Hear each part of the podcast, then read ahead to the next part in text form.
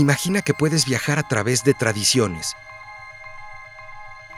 cultura, lugares extraordinarios y ocultos, pero a la vista de todos, donde además la imaginación es nuestro guía. ¿Se antoja, no? Acompáñame a descubrir esto y más en Crónicas de Tradición.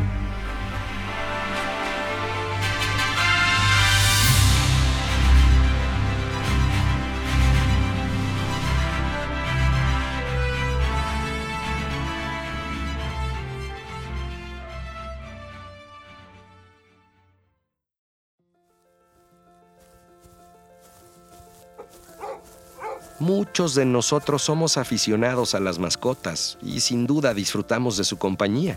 Especialmente es muy generalizado el gusto por los perros. Estos amigables y cariñosos compañeros son especialistas en aligerar nuestros días. También nos protegen y nos ayudan en muchísimas labores de trabajo, de rescate y hasta de protección. Sin duda son un gran compañero en la vida de los seres humanos y lo son desde tiempos muy remotos. Particularmente en México, la raza del Xoloitzcuintle ha sido venerada desde tiempos prehispánicos, ya que según cuenta la tradición, los dioses crearon al Xoloitzcuintle para que acompañara a los hombres después de su muerte para atravesar el largo y difícil camino por el inframundo, o Mictlán, como se conoce en la cultura azteca. Y es así como nace la leyenda del Xoloitzcuintle.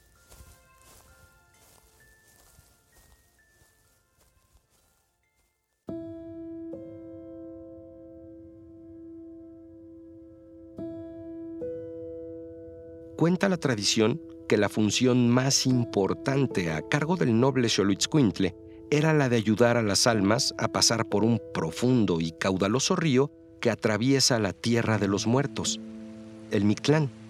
Y ahí, en el primer nivel o paraje del Mictlán, se encuentra Itzcuintla, y es ahí donde habitan los Xoloitzcuintles, que esperan atentos y con su gran valentía a que lleguen las almas de sus amigos humanos y entonces brindarles su compañía, orientar sus pasos y con su ayuda y guía aminorar los peligros del Mictlán para que las almas de los difuntos lleguen a salvo al otro lado. Esta ayuda del valiente y noble Xoloitzcuintle solamente se recibía si aquella alma había tratado bien a los perros en vida.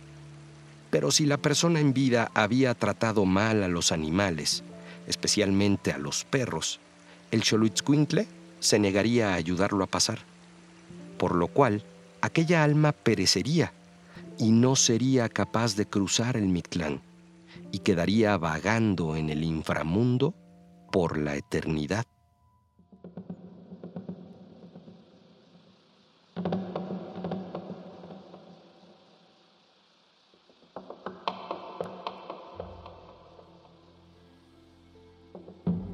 Sin embargo, no todos los Xoloitzcuintles pueden ayudar a las almas a cruzar. La leyenda dice que si el Xoloitzcuintle es de color negro, no podrá llevar a las almas del otro lado del río, pues su color negro indica que ya ha ayudado a suficientes almas para llegar a su destino.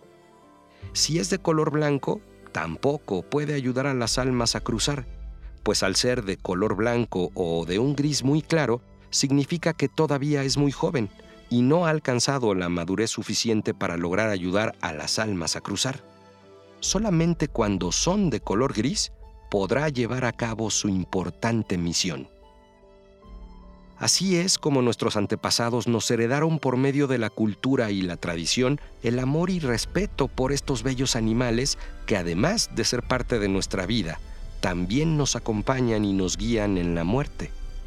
Y de ahí la importancia de los perros en la fiesta de Día de Muertos. Soy Arturo Islas, nos escuchamos en la próxima.